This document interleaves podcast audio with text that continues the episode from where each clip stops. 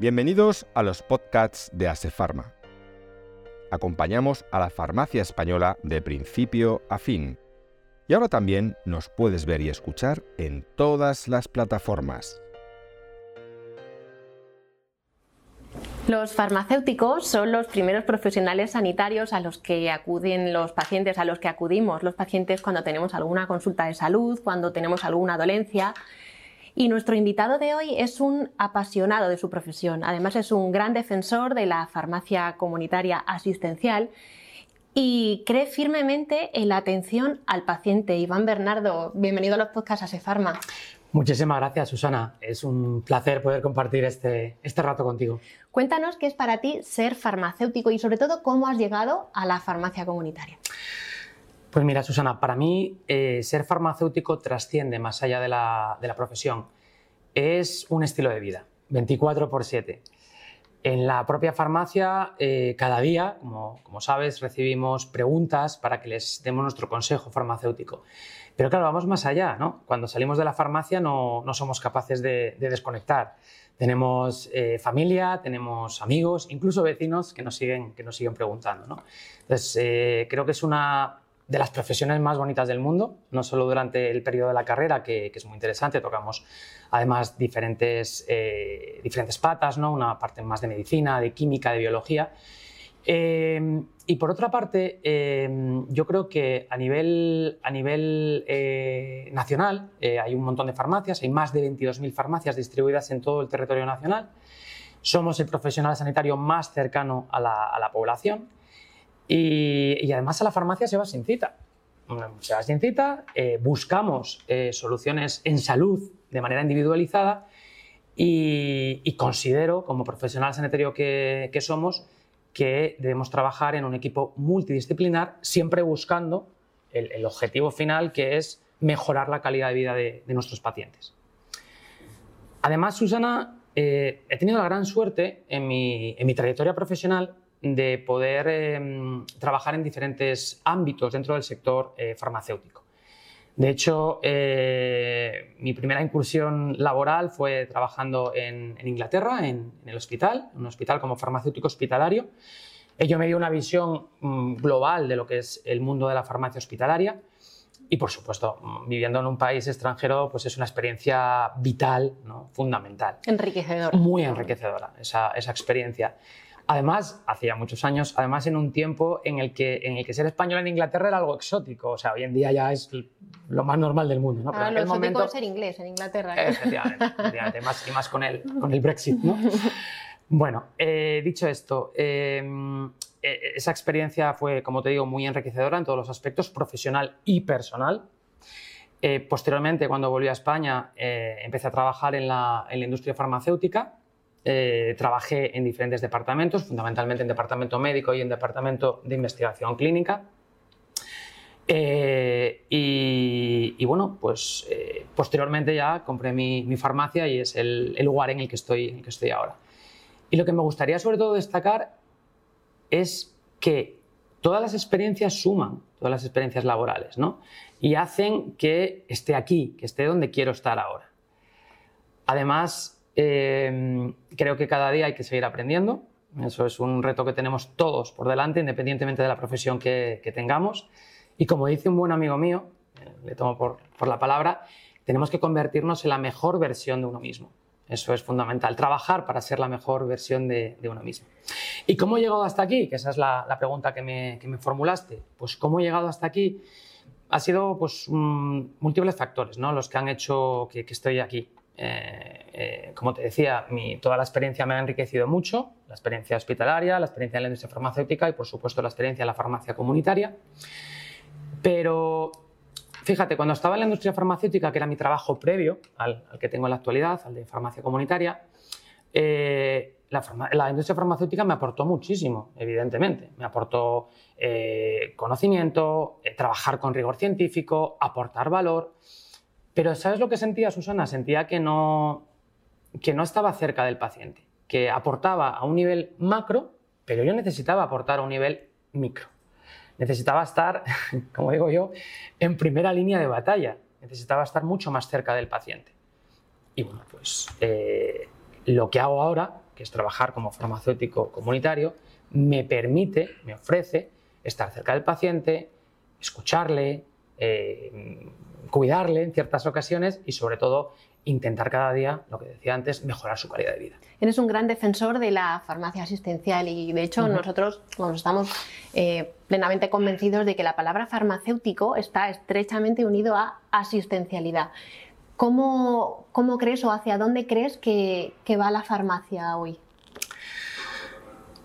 Pues es una, es una buenísima pregunta. Eh, yo no concibo eh, que la farmacia no sea asistencial para mí es algo fundamental, como, comentas.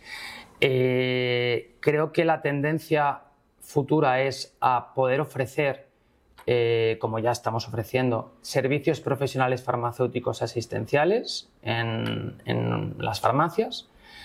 Eh, considero que es fundamental hacerlo bajo el paraguas de una, de una sociedad científica. Yo pertenezco a, SEFAC, que es la Sociedad Española de Farmacia clínica familiar y comunitaria. Eh, concretamente, considero que para poder ofrecer esos servicios, para poder trabajar en esa línea en farmacia asistencial, tenemos que estar actualizados, y más en un campo como es el nuestro, el campo de la farmacia, el campo de la medicina, eh, y por supuesto que tengamos una formación de calidad. Y considero que el, paraguas de una sociedad científica nos puede ofrecer eso, nos puede ofrecer formación, desarrollo, investigación, creo que es la, tendencia futura de la, farmacia comunitaria en España. Por otra parte, y si me, y si me permites, eh, sí que me gustaría hacer una, crítica eh, porque considero que mm, deberíamos trabajar todos los farmacéuticos de una manera mucho más coordinada, que tuviéramos mayor comunicación. ¿Y a qué me refiero con esto? Me refiero a que Muchas veces considero que trabajamos en compartimentos estancos. Tengo mi farmacia, otro farmacéutico tiene su farmacia y a veces carecemos de esa, comunicación o de esa mayor coordinación. En aras de poder eh, integrarnos cada vez más en el Sistema Nacional de Salud, el ser un profesional sanitario más trabajando en ese equipo multidisciplinar, creo que trabajar de una manera más coordinada nos haría más fuertes, aprovecharíamos las diferentes sinergias y por supuesto tendríamos una única, una única voz. ¿no? Y para ello el paraguas de, insisto, de, de, una sociedad científica, sea SEFAC en este caso o pueda ser otra, por supuesto el paraguas del Colegio de Farmacéuticos o el paraguas del Consejo nos puede permitir esa, esa, realidad ¿no? que tenemos ahí. En concreto, en concreto además, dentro de, de SEFAC, coordino eh, un grupo de medicamentos de, de, salud, de medicamentos de uso animal, salud animal, y soy vocal también del grupo de enfermedades infecciosas e inmunología. Y bueno, mm, acabamos de, concretamente yéndome a, más a la parte de salud animal, eh, acabamos de sufrir una, una, pandemia eh, y de, de, origen zoonótico además y creo que es fundamental que trabajemos todos eh, los profesionales sanitarios de manera coordinada bajo el concepto que se llama One Health, que es una única salud en la que sabemos que la salud humana, la salud animal y la salud medioambiental están interrelacionadas. Por lo tanto, en tanto en cuanto cuidemos cada una de las, de, diferentes saludes, que no deja de ser una, pues podremos evitar en el futuro este tipo de, eh, problemas, de, realidades tan trágicas como las que acabamos de, sufrir. Iván, ¿en alguna ocasión te has decidido a vender pues, una farmacia que compraste, bueno, y después te has eh, marcado una nueva compra, ¿no te da vértigo empezar de cero o si es que para ti supone empezar de cero el vender y comprar o, comprar una farmacia de primeras? Me río porque es, la realidad de mi momento profesional, ¿no? Lo que acabas de, la que acabas de definir. Eh, Fíjate, Susana, no considero que, sea empezar de cero. Una vez que tú has vendido una farmacia y que te planteas comprar otra, pues tienes lógicamente un conocimiento del sector, una experiencia previa, un bagaje, un bagaje evidentemente, y por lo tanto comenzar de, no, para mí no es comenzar de cero. Es cierto, es cierto que siempre da vértigo. Eso es, eh, sí, un cambio, es un cambio, es un, cambio de vida, es una farmacia nueva, es una realidad nueva. Eh, tienes un personal diferente, pacientes diferentes, ubicación. Y bueno, precisamente a lo mejor eso es un desafío y eso lo hace realmente atractivo, ¿no? Un reto, es un, reto en toda regla. Es un reto en toda regla, efectivamente. Mm. ¿Cuál es la, decisión, bueno, o la parte que tú consideras que es más complicada en, una operación de compra-venta? el, proceso en general de compra-venta es un proceso complicado. ¿eh? Es muchas veces tedioso, a veces largo, se dilatan los tiempos, pero quizás si tuviera que destacar algo eh, dentro de, todo, de toda la complejidad del proceso, destacaría el acceso a la financiación. Y eso por una parte, el acceso a la financiación que no siempre, no siempre es sencillo. Y por otra parte, destacaría que, que nos movemos en, en un escenario de, de máxima incertidumbre. Eh, no, no, nos podemos olvidar. O sea, eh, tú compras una farmacia, eh, bueno, no sabes muy bien por dónde, por dónde vas a salir y precisamente tienes que intentar hacer un, una evaluación de riesgos de manera holística, de manera global y bueno, pues incluso así incluso así te tienes que tirar un poco la piscina, a la piscina. sí. Y algún momento que te tiras un poco a la piscina. Tienes que arriesgarte. ¿Y crees que podrías haber emprendido esta aventura tú solo, sin ayuda de nadie? Hmm. De bueno, yo quiero comprar o quiero vender y lo hago. A ver, empezar esta aventura, como, como dices, solo eh, es, es, muy complicado. Es muy complicado porque al final eh, al final, como digo yo, soy farmacéutico, sé de lo que sé, pero no podemos saber todos de todo. Para mí es fundamental contar con un grupo de especialistas en, en los diferentes pasos, en las diferentes etapas dentro de un proceso de compra-venta, pues desde un departamento jurídico, un departamento laboral, eh, la persona que te ayude a negociar con mayoristas. O sea, hay, hay, un grupo de especialistas que lógicamente saben lo que hacen, están dedicados a ello, y, e ir de la mano de ellos te facilita eh, te dan confianza, te dan seguridad para poder culminar ese, ese proceso de compra-venta. ¿Y qué aspectos? Ojo, tanto como comprador como como vendedor. O sea, claro, al final esto es, esto es bidireccional. ¿Qué aspectos valoras tú a la hora de vender una farmacia o qué, qué aspectos te planteas que aparecen en tu cabeza? A la hora de vender una uh -huh. farmacia, bueno, a la hora de vender una farmacia, yo creo que esto es muy, muy los aspectos que me planteo mm, son muy relativos, ¿no? Creo que es un poco persona, persona dependiente. Eh, yo considero que, eh, igual lo tengo un poco idealizado, a mí me, me gusta que el, que el, potencial comprador, que el comprador de, de, mi farmacia, sea adecuado a mi farmacia. ¿A qué me refiero con, con adecuado? ¿no? ¿Adecuado qué es? ¿no? bueno, me refiero a lo siguiente, el, el, la farmacia no deja de ser un proyecto tremendamente personal, es algo muy personal. Eh, lo desarrollas, lo cuidas como si fuera un hijo, lo haces crecer eh, y al final quieres eh, que, que, que, la persona que entre, la persona que te compre esa farmacia, pues eh, le dé continuidad a tu proyecto. Lógicamente le va a dar su estilo claro. propio. Como no puede ser de otra manera, no nos equivoquemos, le va a dar su estilo propio, va a intentar bueno, pues, imprimirle, como te digo, su, su, su, impronta, pero sí que te gustaría que esa farmacia quede en buenas manos, ¿no? Ese hijo que quede en buenas, en buenas manos. Es como tu legado, es tu, ¿no? es tu, lega, es tu legado, lo has definido perfectamente, es tu legado. Entonces necesitas que esa persona pues siga ese proyecto, aunque le dé su estilo, eh, por el bien, por supuesto, de la farmacia, el personal, porque se crean vínculos emocionales con el personal, con el equipo. Yo genero vínculos emocionales con mi equipo, ¿no? Y por supuesto con los pacientes. Yo trabajo en una, una farmacia rural, muy, muy, orgulloso de decirlo, y, tengo un vínculo mm, trasciende, o sea, más allá de que venga el paciente, o sea, conozco sus patologías, por supuesto, su familia.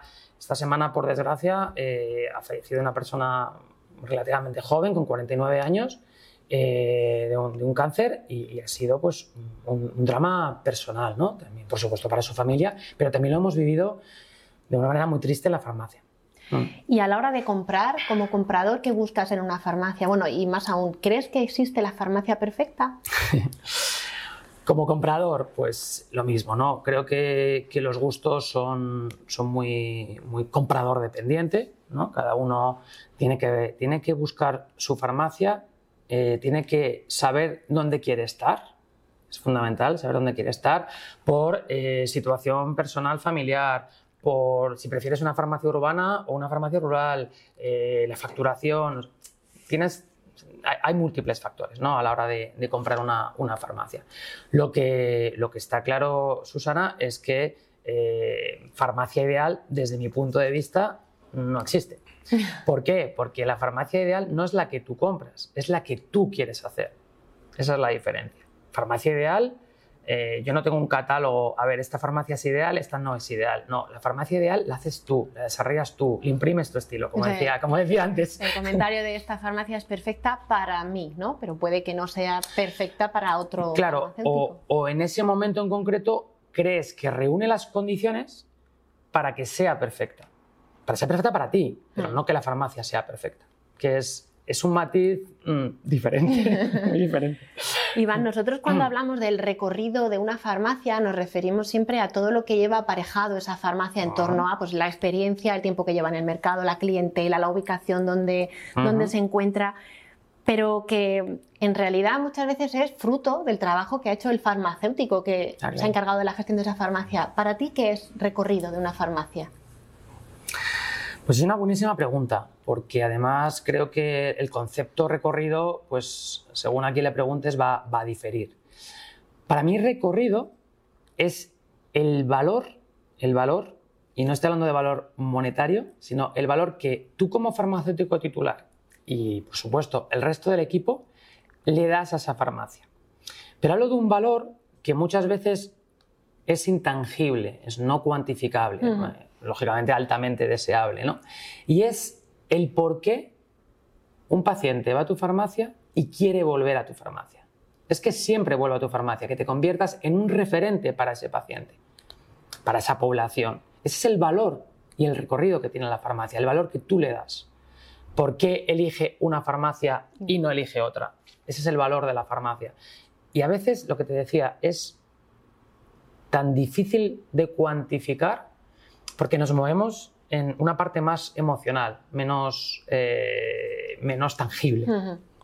¿Vender o comprar una farmacia crees que es una decisión importante o una de las más importantes que toma un farmacéutico a lo largo de su vida profesional? Puede haber muchas otras, pero ¿cómo de relevante consideras esta decisión?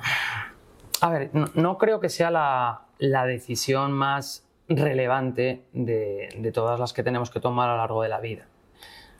Eh, lógicamente, mm, considero que es la mayor inversión económica que probablemente que un farmacéutico va a tener que hacer a lo largo de su, vida, ¿no?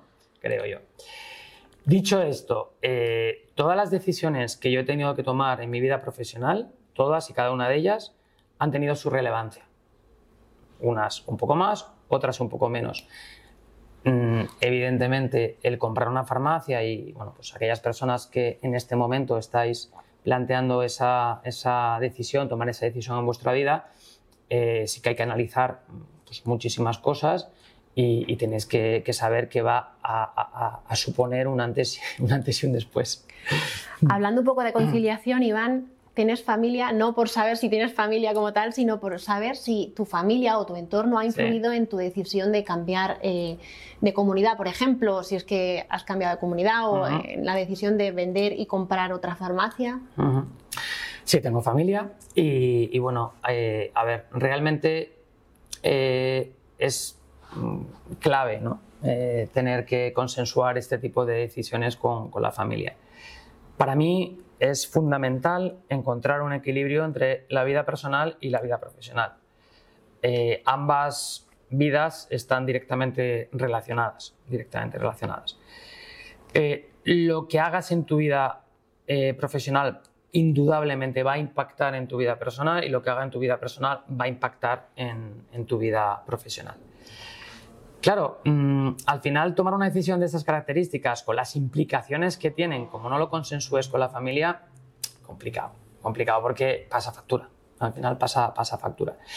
Eh, comunidad autónoma, bueno, eh, evidentemente eh, lo que siempre quieres es estar cerca de la familia, ¿no? Ese, apoyo, el sentirte mucho más arropado, el ir hasta más contento a trabajar, evidentemente. Entonces, bueno, creo que es una decisión que, que es fundamental, insisto, como decía antes, te va a cambiar la, te va a cambiar la vida y por lo tanto pues es una decisión que hay que consensuar, claro, claro que sí.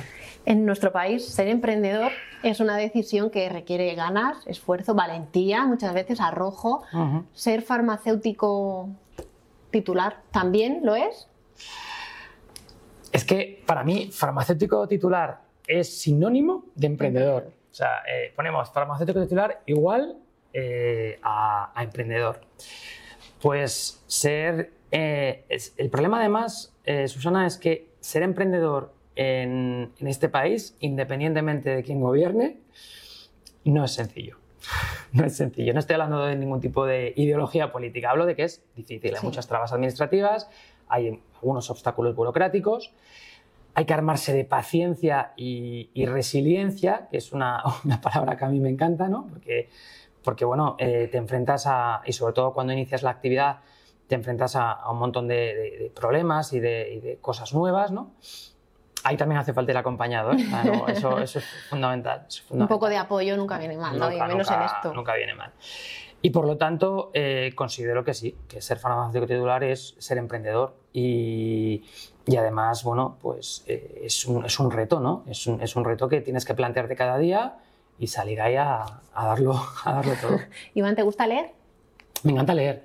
Soy un, soy un lector empedernido Creo que uno de los mejores momentos es llegar a casa, yo me abro una, me pongo una copita de vino y, bueno, pues me cojo un libro y, y, me vado, ¿no? Creo que es la manera más, eh, de, manera, de manera gratuita, de dejar volar tu, tu imaginación. ¿Cuál es el último libro que te has leído y cuál nos recomendarías? Pues mira, el último libro que me he leído es El bosque de los cuatro vientos de María Oruña. Es un, un libro que está ambientado en, en Galicia, yo que soy del norte, bueno, soy asturiano, pero vamos. ahí te toca de cerca, me, toca, me toca de cerca. Eh, está muy bien ambientado, como te comentaba en Galicia. Además, hay un personaje que es farmacéutico, con lo cual nos, nos aplica. Y bueno, eh, es un libro muy interesante con saltos temporales entre el siglo XIX y el siglo XXI y la actualidad. También, también lo recomendaría, un, un, libro francamente interesante. Y en cuanto a qué libro recomendaría, bueno, eh, los gustos son muy personales. Pero hay algunos libros que a mí me han hecho reflexionar y uno de ellos, no sé si lo has leído, es eh, La Rueda de la Vida de Elizabeth Kubler-Ross. Es una, era una psiquiatra y nos enseña, es un libro que nos enseña a saber vivir, pero también algo muy importante, a saber morir. Sí, importante. Mm, es fundamental también saber Como proceso de la propia vida.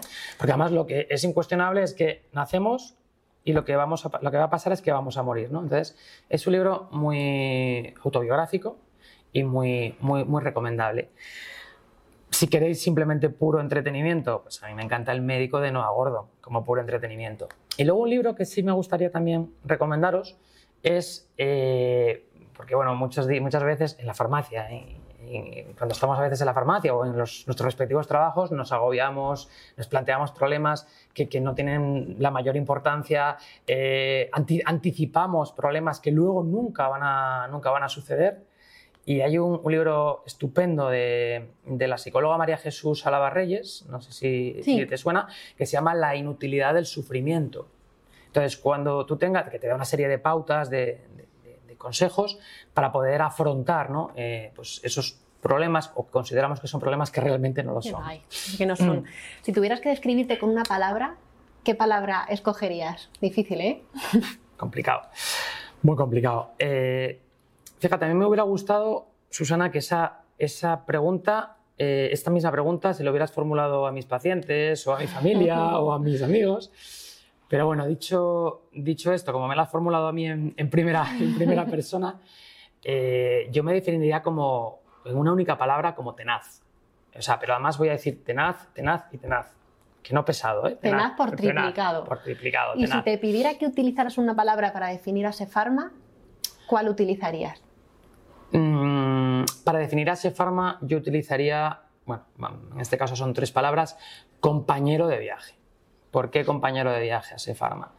Porque compañero de viaje es aquel, como su nombre indica, que te acompaña durante un viaje. En este caso, te acompaña en un proceso de, por ejemplo, en un proceso de compraventa. Eh, te ayuda, eh, te asesora con, los diferentes especialistas de, los diferentes departamentos, pero es que va más allá. El, no se queda ahí.